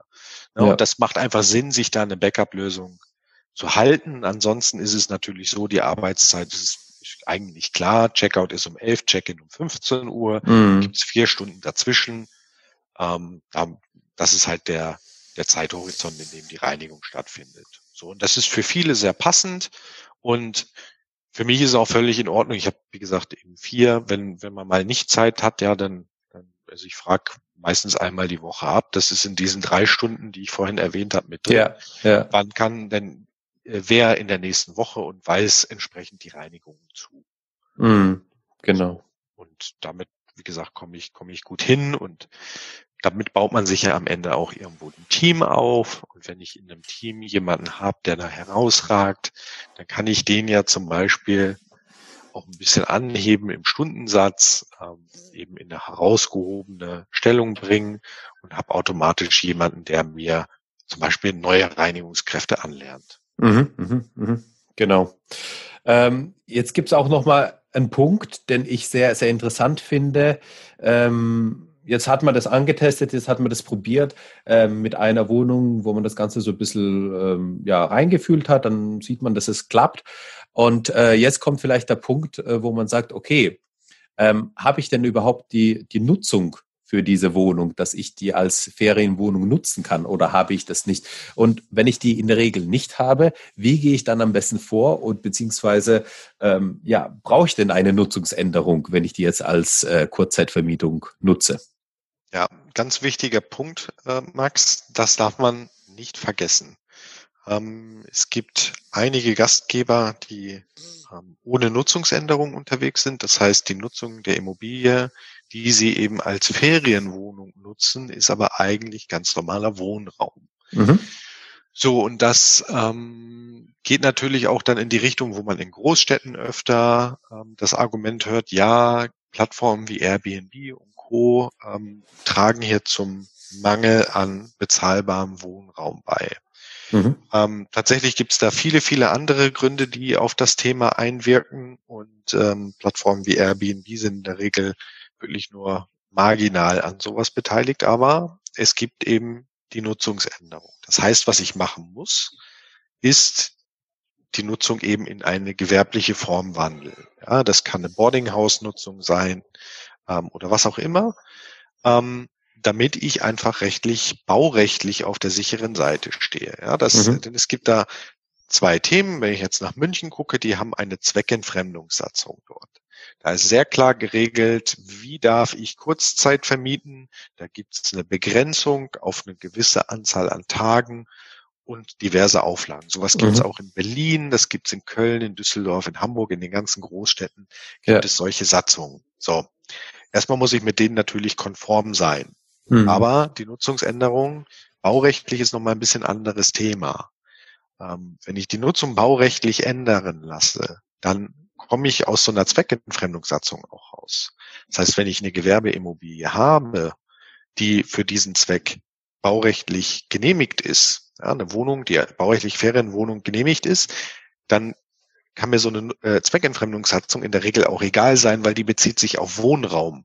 Ja. Heißt, an der Stelle habe ich gewonnen, denn ich darf legal, offiziell trotz Zweckentfremdungssatzung in der jeweiligen Stadt so eine Wohnung betreiben für diesen Zweck, weil ich mich eben abgesichert habe. So und das ist der Punkt, weswegen ich diese Nutzungsänderung jedem ans Herz legen kann und auch muss. Ja, das heißt, ich möchte ja irgendwo das Ganze als langfristiges Geschäft betreiben. Ich möchte das nicht irgendwie ein halbes Jahr machen und dann einen Brief vom Bauordnungsamt bekommen und die Nutzung in der Form untersagt kriegen, sondern ich möchte da einfach ein gutes Fundament schaffen. Da gehört die baurechtliche Nutzungsänderung dazu. So, Raketenwissenschaft ist das auch nicht, denn es gibt ja dankenswerterweise Profis für sowas. Ja, und das sind Architekten. Für Architekten sind Bauanträge, über die so eine Nutzungsänderung ja läuft, Tagesgeschäft. Das ist ja. deren täglich Brot und sehr, sehr viele Architekten haben auch Erfahrungswerte mit Nutzungsänderungen zu so einem Zweck. Das heißt, die wissen, was man da reinzuschreiben hat, welche Nachweise beizubringen sind. Da gibt es einzelne Bundesländer, da kann man so einen Bauantrag vielleicht auch selber einreichen. Ähm, also man kann sich da komplett selber in die Materie äh, reinarbeiten oder man sagt halt, ich nehme den Profi, das ist sein Geschäft, ähm, der hat zum Ziel, mich dabei zu unterstützen ja. und der hat auch sein Netzwerk. Ja? Das heißt, äh, der Architekt aus der jeweiligen Stadt, der kennt doch die Ansprechpartner in der Bauordnungsbehörde, der kann mhm. eine Vorhandfrage durchführen, der kann mal vorfühlen, hat dieses Vorhaben äh, Aussicht auf Erfolg und und und. So, das heißt, genau. Was mache ich? Ich suche mir am besten Architekten in der jeweiligen Stadt und da muss ich natürlich auch was dafür bezahlen. Das ist auch völlig gerechtfertigt. Ja, ich sag mal, das kann bei 1000 Euro losgehen, wenn es jetzt irgendwie ein Objekt ist oder eine Wohnung ist oder wenn wir über ein Mehrfamilienhaus sprechen, dann haben wir ja auch schon 4000 Euro bezahlt. Aber das ja. ist halt ein Investment in die Zukunft, denn genau. äh, damit bin ich baurechtlich auf der sicheren Seite und selbst wenn es in meiner Stadt so eine Zweckentfremdungssatzung nicht gibt, aber es käme irgendwann mal eine, dann bin ich gut aufgestellt, denn die tut mir nichts. Genau. Und ähm, genau, das ist, das ist so dieses Thema Nutzungsänderung. Natürlich kann es sein, dass ich damit auch mal keinen Erfolg habe. Ja, ähm, ist ja nicht ausgeschlossen, ist ein Antrag, der kann auch abgelehnt werden. Hm. Ähm, aber dann kann ich mir ja trotzdem überlegen, was mache ich jetzt? Wenn ich vielleicht vorher gestartet bin, dann habe ich eine möblierte Wohnung. Ja, okay, dann kann ich die nicht auf Kurzzeitbasis verwenden, aber ich kann sie vielleicht trotzdem möbliert vermieten. Oder ich kann eine WG draus machen. Oder ähm, im schlimmsten Fall, ja, nehme ich, also wenn es zum Beispiel eine Arbitrage-Immobilie ist, nehme ich mein Inventar, mein Mobiliar einfach raus, mhm. lasse den Mietvertrag auslaufen und das war's und starte woanders neu, ja, mhm. wo die wo ich das vielleicht schaffe, die Nutzung zu ändern. Also mhm. ja, das ist so, sind so meine Gedanken ähm, zu, zu diesem Themenkomplex Nutzungsänderungen in aller Kürze. Genau, und wenn, wenn, wenn das halt eben genau nicht sieht, dann, also wenn, wenn man es eben nicht gemacht hat, die Nutzungsänderung, dann kommt die Nutzungsuntersagung. Ich habe jetzt die Nutzungsuntersagung jetzt persönlich als Architekt im, im Bereich, äh, also wegen Brandschutz erlebt, ja, also nicht wegen jetzt äh, wegen gewerblicher Nutzung oder Wohnnutzung, sondern eben im Zusammenhang mit dem Brandschutz. Und da bekommst du halt eben einen Brief und dann hast du auch nochmal Zeit zu handeln, ähm, könntest danach nochmal den Antrag natürlich stellen. Ähm, die Frage ist dann, äh, ob er durchgeht oder nicht. Aber äh, du hast nochmal Zeit zum Handeln und in dieser Zeit kannst du ja nochmal dann, ähm, ja, die, die Sachen eben genau machen, die du auch erwähnt hast gerade. Genau, sehr gut. Ähm, Jetzt hast du auch gesagt, okay, man kann dann eine neue Wohnung suchen. Wie schnell, also wie schnell findet man eine neue Wohnung oder wie schnell findet man überhaupt eine Wohnung, wenn man ähm, so ein Arbitragemodell angehen will? Weil ich muss ja mit dem Vermieter sprechen, ich muss ihm das ja erläutern, ich muss es ihm erklären. Ähm, kannst du da sagen, okay, von zehn Wohnungen, die jetzt angeboten werden auf dem Immobilienmarkt, also ganz normal irgendwie Immo-Scout oder sowas, ne? Ähm, klappt es bei wie vielen, dass man das äh, durchbekommt? Weil das stelle ich mir auch ganz schwierig vor.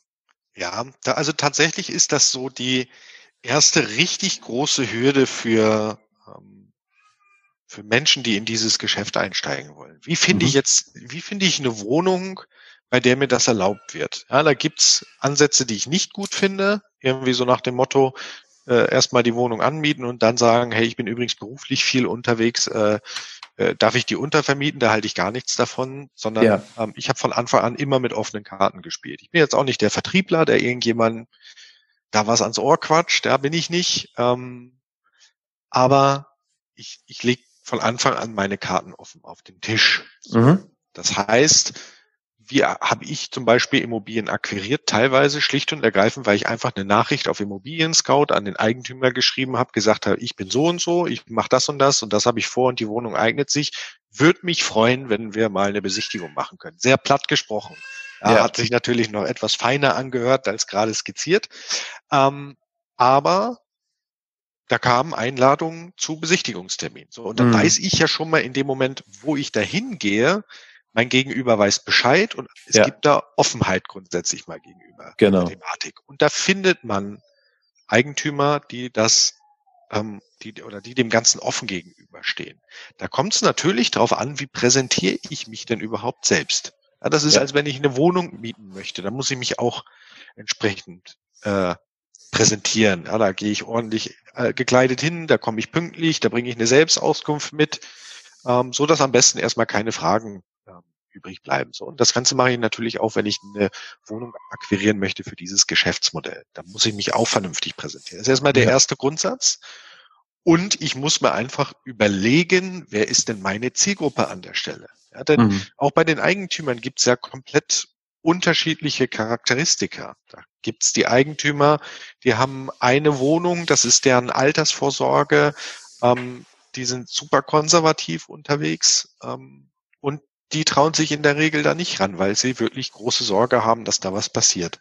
So, ja. und dann gibt es aber ganz andere Eigentümer, das sind die, mit denen wir zusammenarbeiten.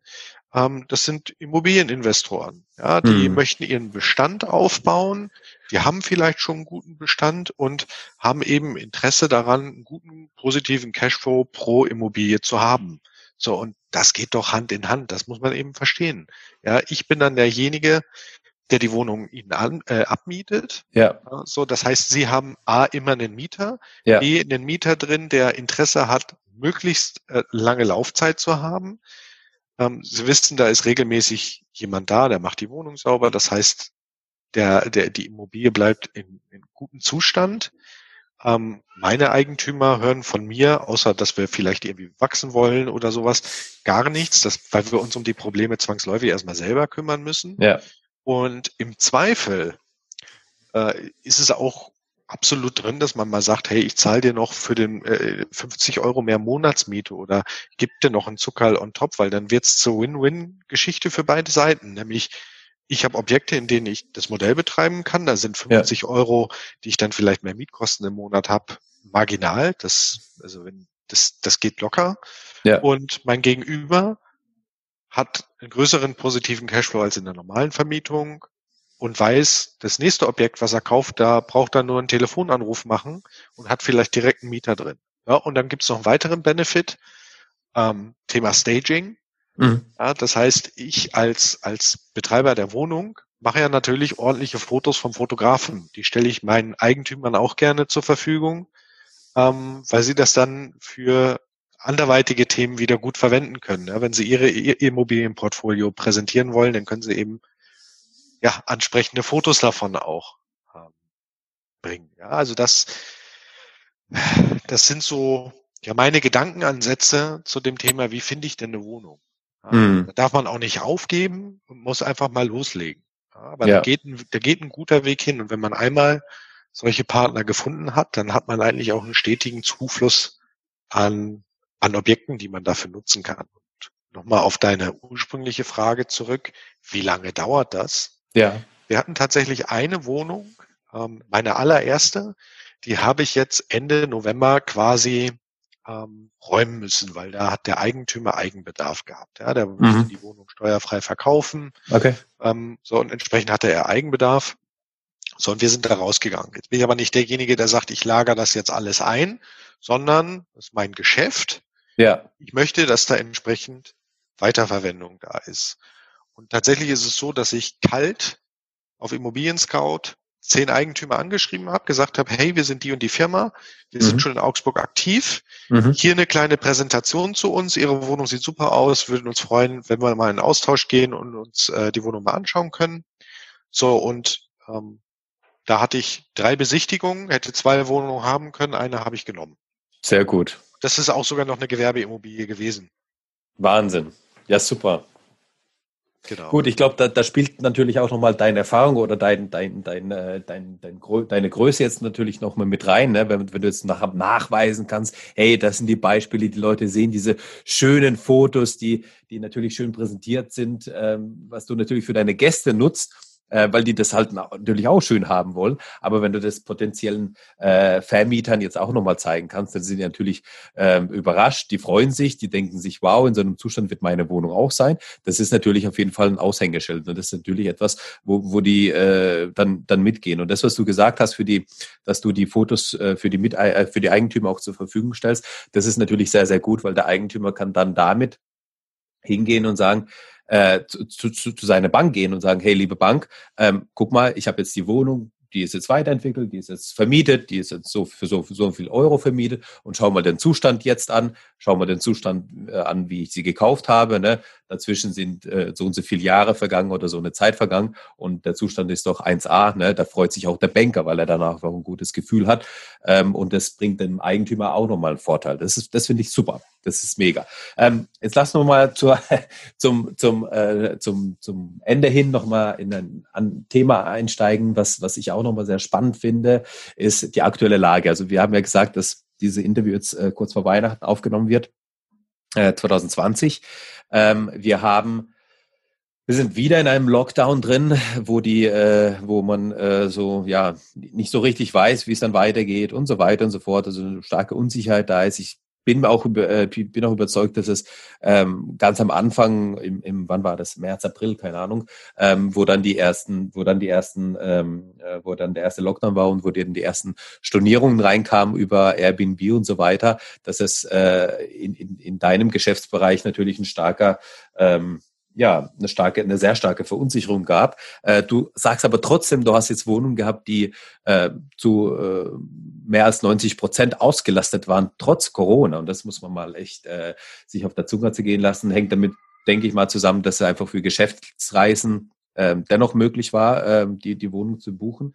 Ähm, Corona, ähm, Chance, Risiken. Also ja, welche Chancen habe ich, welche Risiken habe ich? Habe ich, hab, ich würde jetzt sagen vom Gefühl hätte ich jetzt gesagt, die Leute, die jetzt das Ganze, also die die selbst vielleicht auf Ferienwohnen betrieben haben ähm, und ähm, ja einfach äh, starke äh, Rückgänge hatten, weil die sich auf den auf den äh, auf die Privatpersonen äh, fokussiert haben, ähm, die sind vielleicht auch eher bereit, jetzt diese Wohnung Langzeit zu vermieten das ist das eine.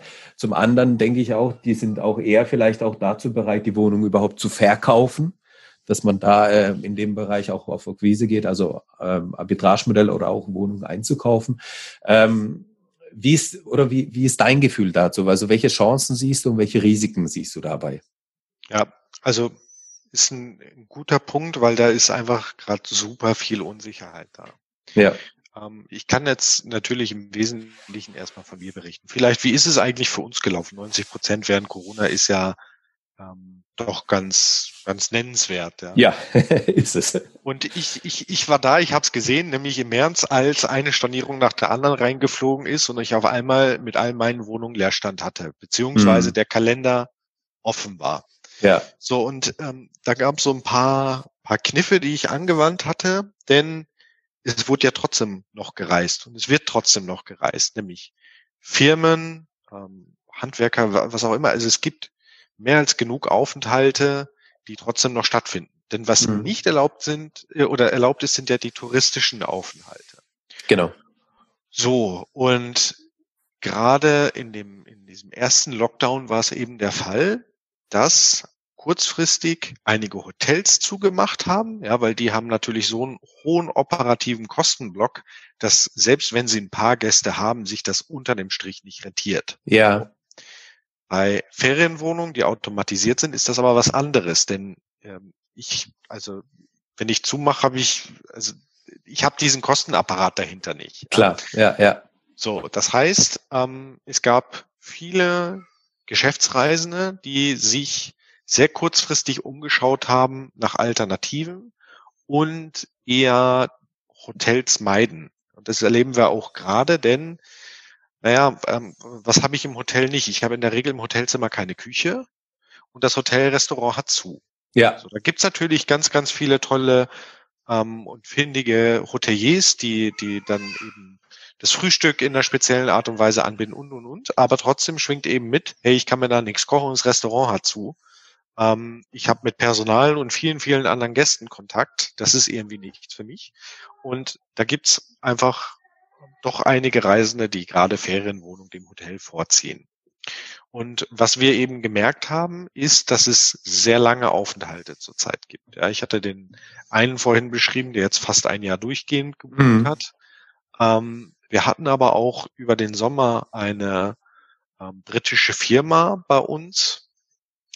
Die haben sechs Wohnungen gemietet über mehrere Monate, weil die hier ein Konstruktionsprojekt hatten und eben nicht ins Hotel wollten. Mhm. Ähm, das heißt, deswegen sind wir da sehr gut durchgekommen. Mhm. Der, der magische Schlüssel dazu war so ein bisschen, sich Gedanken zu machen über Verfügbarkeit und diesen Kalender als solches. Denn mhm. ähm, wann werde ich gefunden für einen langen Aufenthalt? Ja, immer nur dann, wenn ich auch verfügbar bin. So, jetzt habe ich aber vielleicht in der Mitte von so einem potenziellen Aufenthalt, sagen wir mal vom 1. August bis 15. September, jemanden drin, der hat für zwei Nächte gebucht. Ja. Da tauche ich in keiner Suche mehr auf, ja. wo diese beiden blockierten Daten drin sind. Ja. So. Und jetzt ist aber genau dieser Gast, der dort gebucht hat, jemand, der sagt, nee, eigentlich wollte ich gar nicht mehr kommen. Genau, das genau, heißt, genau, genau, ja. Also so banal es klingt, der Schlüssel an der Stelle, warum wir sehr gut durch diese Zeit durchgekommen sind, war, weil wir proaktiv die Buchung kontaktiert hatten und gesagt haben, hey, kommt ihr überhaupt und falls ihr noch irgendwie am Zweifeln seid, wir bieten euch kostenlose Stornierung an. Ja. Damit ich diese, ich, ich nenne sie mal faulen Reservierungen ja. aus meinem Kalender kriege und das möglichst ja. zügig, ja. um wieder verfügbar zu sein. Und das ja. hat funktioniert. Sehr gut. Mhm. So, und ähm, jetzt sind wir ja quasi mittendrin im zweiten Lockdown zum Zeitpunkt der Aufnahme. Ja. Jetzt steht die Weihnachtszeit bevor, ähm, Silvester. Ähm, offenkundig ist es so, dass da halt einfach nicht mehr so viele Firmenreisen stattfinden mhm. und trotzdem touristische Aufenthalte nicht möglich sind.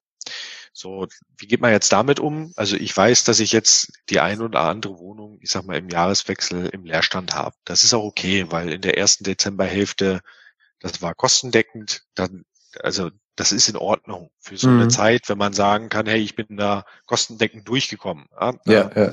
Ist jetzt einfach nicht der große äh, Profit da.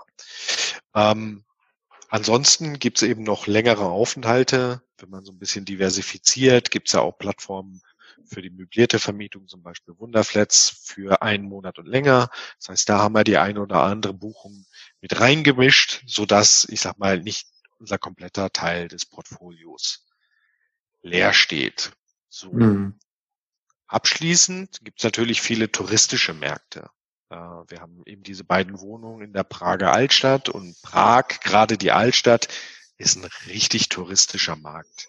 Ja. Trotzdem gibt es auch da Aufenthalte und auch da gibt es geschäftliche Aufenthalte. So, man, man muss natürlich gucken, wie, wie kriege ich die, wie spreche ich die an, ja, was sind die Benefits, ähm, wo muss ich mich preislich einfinden. Und da haben wir für Prag ähm, einen ganz guten Weg gefunden, dass wir da kostendeckend sind, wenn auch nicht profitabel, aber wir sind halt eben einfach in einem sehr touristischen Markt unterwegs. Ja, ja. Wenn ich mir angucke, die Zeit vor Corona, da hatten wir ähm, super viele Amerikaner oder also komplett internationale Gäste. Wir hatten ähm, viele Gäste aus Asien. Ja, das, das findet halt momentan alles nicht statt. In Deutschland haben wir den Inlandstourismus, der dann im Sommer nochmal dazugekommen ist, wo es dann mhm. wieder ging. Ähm, aber eben auch in Prag findet man Aufenthalte, die stattfinden, die man auch legal stattfinden lassen kann, ähm, so dass man kostendeckend arbeiten kann. Jetzt kommen wir zu den Chancen. Momentan, ähm, also es gab bis jetzt aus meiner Sicht noch keine bessere Chance, in, in dieses Geschäft einzusteigen als jetzt. Ja. Ähm, zum ersten gibt es eben, was du gerade sagtest, durchaus Gastgeber, die raus wollen, die also entweder ihre Immobilie verkaufen möchten oder die sich vorstellen können, Long-Term zu vermieten. Ähm, gerade erzähle ich gleich die, die Story zu Prag, ähm, aber auch auf dem, ich sage ganz normalen Mietmarkt ähm, ergeben sich Chancen. Und äh, das habe ich auch gemerkt. Ich bin unlängst umgezogen. Ähm, ich privat wohnt auch zur Miete und meine Eigentümer aus der Wohnung, wo ich vorher gewohnt habe, die haben sich jetzt richtig, richtig schwer getan, neue Mieter zu finden. Okay. Das ist im Münchner Speckgürtel mit S-Bahn-Anschluss. Okay. Haben sich okay. wirklich schwer getan. So, das heißt, da ist auch momentan eher eine Offenheit da. Wie gesagt, mhm. ich muss einfach wissen, wie spreche ich denn an? Ich glaube, dass da momentan eine Riesenchance liegt, um Immobilien zu akquirieren ja. und eben schon bestehende Objekte zu übernehmen. Und das ist genau das, was in Prag passiert ist. Denn im März kam der erste Lockdown. Ich habe mich darum gekümmert, dass ich mein eigenes Geschäft stabilisiere. Mhm. Und dann, ich meine, da kennt fast jeder den Ausspruch, ja, in der Krise liegen die Chancen. Ja, genau. Das ist richtig, ich muss sie nur sehen. Ja. Ähm, weil wenn ich in so einer Krisensituation bin, dann habe ich mitunter gar nicht den Blick dafür, mhm. nach Chancen zu suchen. So, nachdem mein eigenes Geschäft dann soweit wieder stabil war, ich wusste jetzt, sind wir wieder kostendeckend unterwegs, wir haben Buchungen. Aus reiner Langeweile, ich meine, ich konnte jetzt dann in dem Lockdown auch nicht so viel machen, ähm, habe ich äh, ein bisschen einschlägige Marktplätze durchgescrollt und mal so geguckt, was ist denn in diesen super touristischen Städten unterwegs, wo es ja offenkundig so viele Airbnbs gibt. Ja, und ja. siehe da, äh, in Prag war quasi Ausverkauf. Ja, da waren lauter Immobilienangebote äh, drin gestanden, komplett möbliert. Da wusstest du, konntest du schon sehen, hey Mensch, das war eine Wohnung, die vorher für den Zweck genutzt wurde. Und mhm. da habe ich einfach mal ein bisschen Kontakt aufgenommen Tatsächlich hätte ich irgendwie in Summe, wenn ich alle zusammenrechne, 15 Wohnungen in Prag übernehmen können. Ach, Wahnsinn. Ich dann für, für zwei entschieden, die, die wir jetzt haben. Ja. Ähm, das ist A-Plus-Lage in der Prager Altstadt. Also zur, wer Prag kennt, zur Rathausuhr von der einen Wohnung sind es zwei Minuten zu Fuß und Wahnsinn. zwei Minuten in die andere Richtung zum Wenzelsplatz. Ja. Ähm, richtig cool eingerichtetes Loft, direkt vom Eigentümer, der vorher selber über Airbnb vermietet hat, aber jetzt eben gesagt hat, er möchte lieber mehr Sicherheit. Mhm. Er kann sich da nicht so drum kümmern und, und momentan hat er keine Buchung. Mhm. So und so bin ich an die Objekte im Park gekommen und das eben zum Thema Chancen. Sowas ergibt sich halt dann. Das, also in normalen Marktzeiten hätte ich vergessen können, solche Wohnungen zu übernehmen. Ja. ja und äh, ich habe jetzt unlängst auch noch ein Objekt auf Bali dazugenommen, eine, eine Villa in Seminyak mit acht Schlafplätzen. Ähm, dort gilt nämlich so ziemlich das Gleiche. Da sind die Mietpreise einfach auch gefallen und ähm, jetzt ist eben eine gute Gelegenheit, da einzukaufen. Und was so eine generelle Chance ist. Ich glaube, der ein oder andere hat jetzt vielleicht auch Ferienwohnungen für sich entdeckt, nachdem er statt ins Hotel mal in die Ferienwohnung gegangen ist, aus, aus den Gründen, die ich genannt hatte. Natürlich gibt es Gastgeber, die es nicht durch die Zeit schaffen. Da muss man auch ehrlich sein. Das tut mir auch leid, aber die gibt es. Ähm, ja. Insbesondere die, die, ich sag mal, das Ganze so ein bisschen halbherzig äh, mhm. gemacht haben. Mhm. Die mhm. kegels dann tendenziell raus. Es gibt ja. diejenigen, die ich sag mal, sich in die Sicherheit retten und dann doch auf einmal Langzeit vermieten, die sind auch erstmal vom Markt verschwunden. Das heißt, die Wettbewerbssituation ähm, verändert sich und insofern gibt es da natürlich gerade viele Chancen. Es gibt auch Risiken. Ich hatte es gerade erwähnt. Wir haben jetzt über die Feiertage Leerstand. Ähm, ich kenne auch Hosts, die irgendwo in einer super touristischen Region unterwegs sind, die jetzt aber wenig Geschäft anzieht. Ja, wenn ich irgendwie in den Alpen ein Chalet hab, ähm, äh, da finden vielleicht nicht ganz so viele Geschäftsreisen statt. Da wird es natürlich schwierig. Mhm. Ähm, da muss ich mir überlegen, ja, wie kann ich denn irgendwie die Zeit überstehen? Wie kriege ich, ich sag mal, wieder liquide Mittel rein? Auch wenn es jetzt irgendwie durch Gutscheine ist für einen Aufenthalt im Sommer oder was auch immer. Ja, ja. Ähm, aber da liegt natürlich schon noch ein Risiko. Man weiß nicht, wann äh, ich sag mal, Reisen wieder normal möglich werden. Ich bin sicher, dass sich viele geschäftliche Reisen auch künftig nicht mehr ergeben, weil man festgestellt hat oder weil die Unternehmen festgestellt haben, hey, Homeoffice funktioniert ja doch super. Mhm. Und, äh, statt mal von Hamburg nach München zu reisen, kann man es vielleicht auch in einem vier Stunden Termin online hinkriegen. Mhm. Das heißt, da wird sich ein bisschen was verändern. Ähm, die Luftfahrt ist schwer getroffen, das steht auch außer Frage. Das heißt, ähm, dort wird sich sicherlich das Netzwerk und auch die Frequenz ändern, mhm. ähm, die, was ja potenzielle Märkte irgendwie beeinträchtigen kann. Weiß ich nicht, wenn ich in einer touristischen Stadt bin und auf einmal American Airlines sagt, wir fliegen da nicht mehr hin, dann hat das schon eine Auswirkung auf den Markt. Ja. Oder die TUI, deren, deren Geschäftsmodell ja ist, eher irgendwo hinzufliegen, wo sonst niemand hinfliegt. Ja, wenn die aber sagen, da fliegen wir jetzt nicht mehr hin, ja, genau. dann habe ich vielleicht ein Problem, weil eben die Touristen nicht mehr kommen. Also es ja, gibt schon ja. noch Chancen und Risiken, das muss man sich gut überlegen. Aber ich glaube, die Chancen überwiegen. Man muss natürlich sein Kerngeschäft im Blick halten, dass das funktioniert. Aber danach, ähm, glaube ich, kann man, kann man versuchen, die Chancen für sich zu nutzen. Ja, das ist, ähm, Bali finde ich jetzt auch ganz spannend, weil du da, äh, weil du davon gesprochen hast. Wir werden auch im, im äh, Juni oder genau im Juni werden wir eigentlich auch in Bali gewesen, aber das hat jetzt noch nicht geklappt dieses Jahr. Ähm, Fände ich insofern spannend, dass du das jetzt auch von hier aus ähm, eben managen kannst oder managen tust. Äh, oder fliegst du da auch nochmal hin, irgendwie jetzt kurzfristig, kurzzeitig, um das zu nochmal irgendwie anzugehen, auszustatten, wie auch immer, oder hast du da Leute vor Ort? Ja, die Wohnung äh, oder die, die Villa auf Bali hat am 26. Dezember die ersten Gäste. Die wird gerade renoviert. Ähm, man muss dazu sagen, da habe ich das Management tatsächlich auch ausgelagert. Das ist also für mich eher Investment als ja. aktives Listing bei mir. Ähm, da gibt's dort eben Anbieter, die ähm, kümmern sich darum. Ähm, das heißt, ja, da werde ich hinfliegen, vielleicht im Februar, vielleicht im März, je nachdem, wann es auch wieder funktioniert. Ähm, aber einfach nur aus, also persönlichem Interesse und zum eigenen Urlaub. Ja. Der ist bei mir ja. dieses Jahr natürlich auch flach gefallen. In Prag war es tatsächlich aber auch so, dass wir die Mitarbeiterin von dem Eigentümer übernommen haben.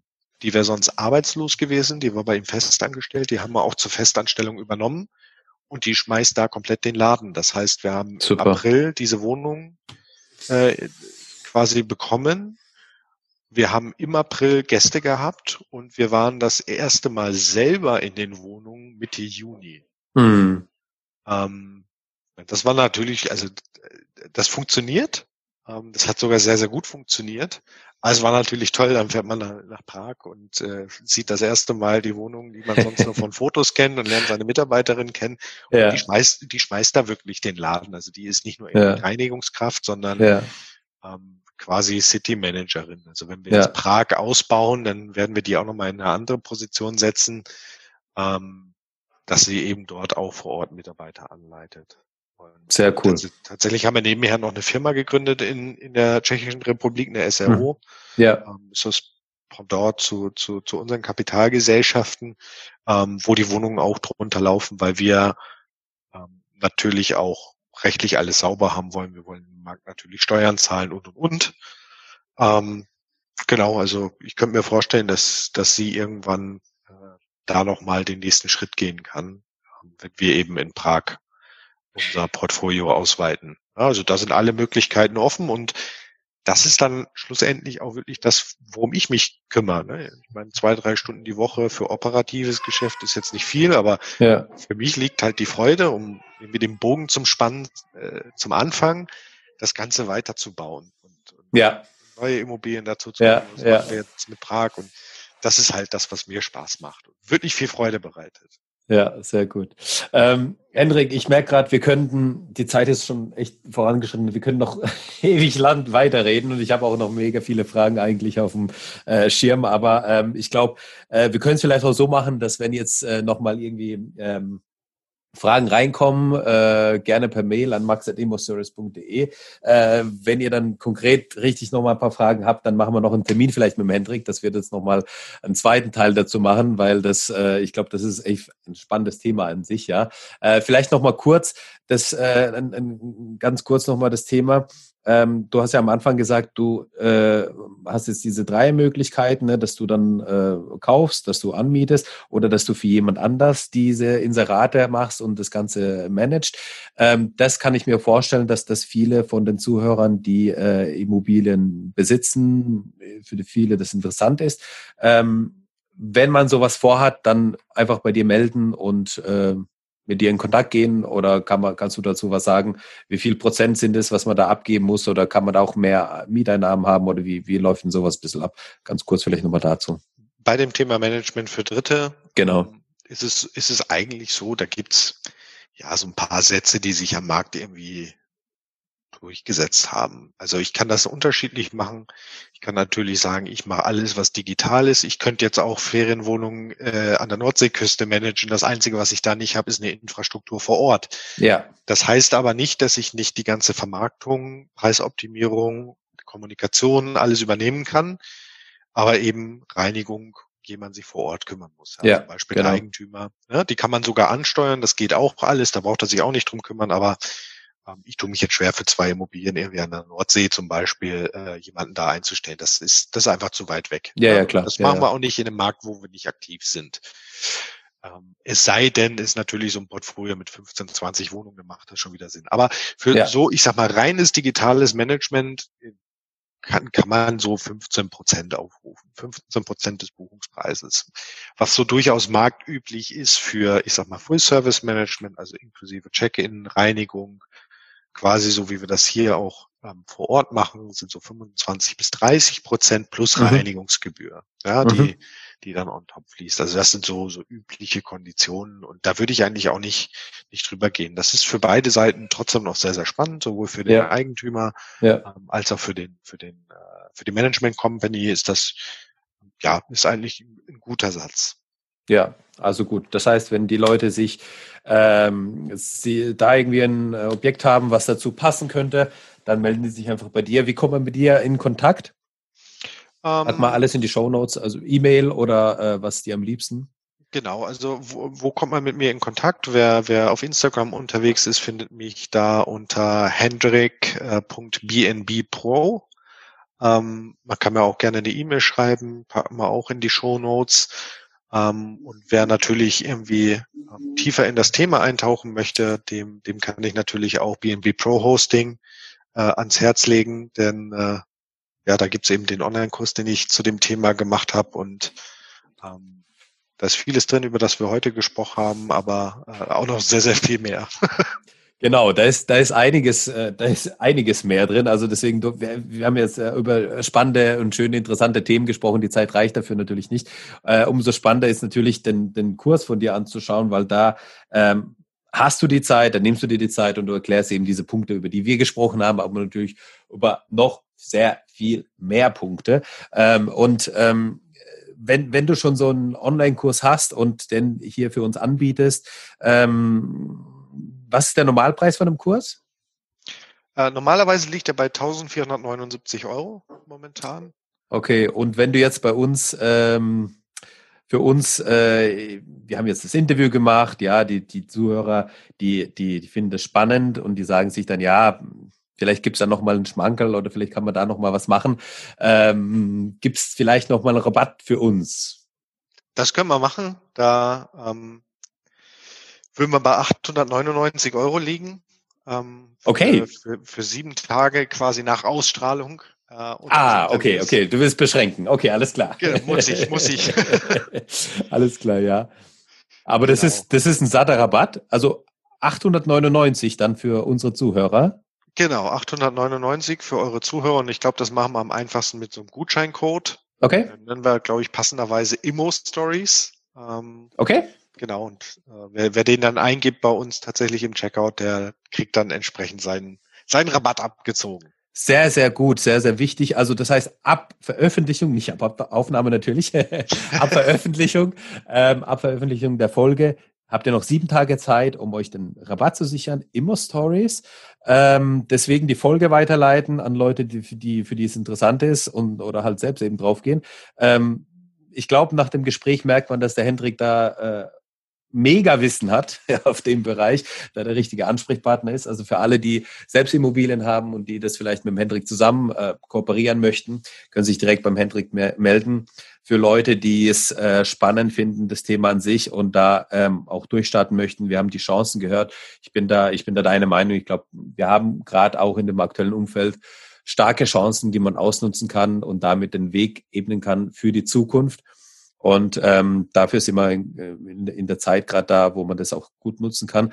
Und wenn man sich in der Zeit jetzt auch nochmal darauf vorbereitet, mit dem Kurs, mit dem dicken Rabatt natürlich, äh, der nur sieben Tage lang gültig ist, ja, das ist, hast du gut gemacht, dass du es zeitlich beschränkst, ähm, äh, dass man halt eben ja dann auch durchzieht, das Ganze angeht und dann eben gut gewappnet dann da einsteigen kann. Aber ich glaube, allein von dem, was wir gehört haben, kann man auch schon sehr, sehr vieles mitnehmen. Hendrik, ich danke dir für deine Zeit, ich danke dir für deine Insights, für dein Wissen, für dein Content, das du uns heute gegeben hast. Das war echt sehr, sehr spannend. Äh, wir haben die Zeit zwar deutlich überschritten, aber ich glaube, das hat einfach so viel Spaß gemacht. Die Zeit ist verflogen. Wir, ähm, das war echt ein angenehmes Gespräch, ja. Hat wirklich Spaß gemacht. Ich würde mich freuen, wenn wir das nochmal machen können, äh, vielleicht in ein paar Monaten oder so, ein halbes Jahr, äh, dass man da einfach nochmal zusammensetzen, nochmal drüber spricht und das Ganze nochmal Revue passieren lässt, wie hat sich entwickelt, etc. etc. Ähm, ich danke dir für die Zeit und die Schlussworte gehören dir, mein Lieber. Ja, Max, vielen Dank. Ähm, auch ich fand das toll, da, da zu sein. Ich, ich, ich quatsch einfach auch super gerne über das Thema. Merkt man, gut. Weil, weil da, da, da gibt es so viel und noch so viel, was, was möglich ist. Und ja. ich sag mal, Ferienwohnungen sind per se erstmal nichts Neues. Ähm, da hat sich aber der Approach komplett geändert und die Vermarktungschancen, die einfach da sind, ja. Und deswegen, auch wenn das nichts Neues ist, ist diese, dieses ganze Geschäft, was dahinter liegt, so wie das gerade aufgebaut ist, schon irgendwie frisch und da tut sich gefühlt jeden Tag ein bisschen was, ähm, ein bisschen was Neues auf, da gibt es neue Tools und das ist einfach ein tolles Thema. Ähm, kann ich nur, nur jedem ans Herz legen, der da irgendwie gesagt hat, boah, das hat mich schon immer interessiert, aber irgendwie das ist so viel Aufwand. Nein, das kann man alles gut in den Griff kriegen. Ähm, und ja, insofern freut es mich, dass, dass äh, die Gelegenheit da war, wieder mal drüber, zu, drüber sprechen zu können und, und so mal die, die Facetten aufzuzeigen, die da dahinter sind. Ähm, wenn Fragen offen geblieben sind, dann äh, schreibt sie gerne Max oder auch mir. Also ähm, ich bin, bin da auch immer gerne für, für einen Austausch zu haben, wenn es die Zeit erlaubt. Und äh, ja, ähm, insofern vielen Dank, Max, für die Einladung. Grüße auch an Babs und ähm, würde mich freuen, wenn wir uns bald nochmal wieder zusammenfinden und über neue Aspekte sprechen und vielleicht auch irgendwie schon über was Fassbares nach der Corona-Krise. Genau, oder vielleicht sehen wir uns sogar in Prag oder sowas. Das wäre auch schön. Vielleicht auch das. Also sehr gern. Also, vielen Dank. Mach's gut. Danke dir. Bis bald. Ciao. Danke, dass du uns zugehört hast. Wenn du eine Frage hast, dann schreib diese gerne mit einer Bewertung bei iTunes. Diese werden wir dann auch vorlesen. Wir danken dir und hören uns dann beim nächsten Mal.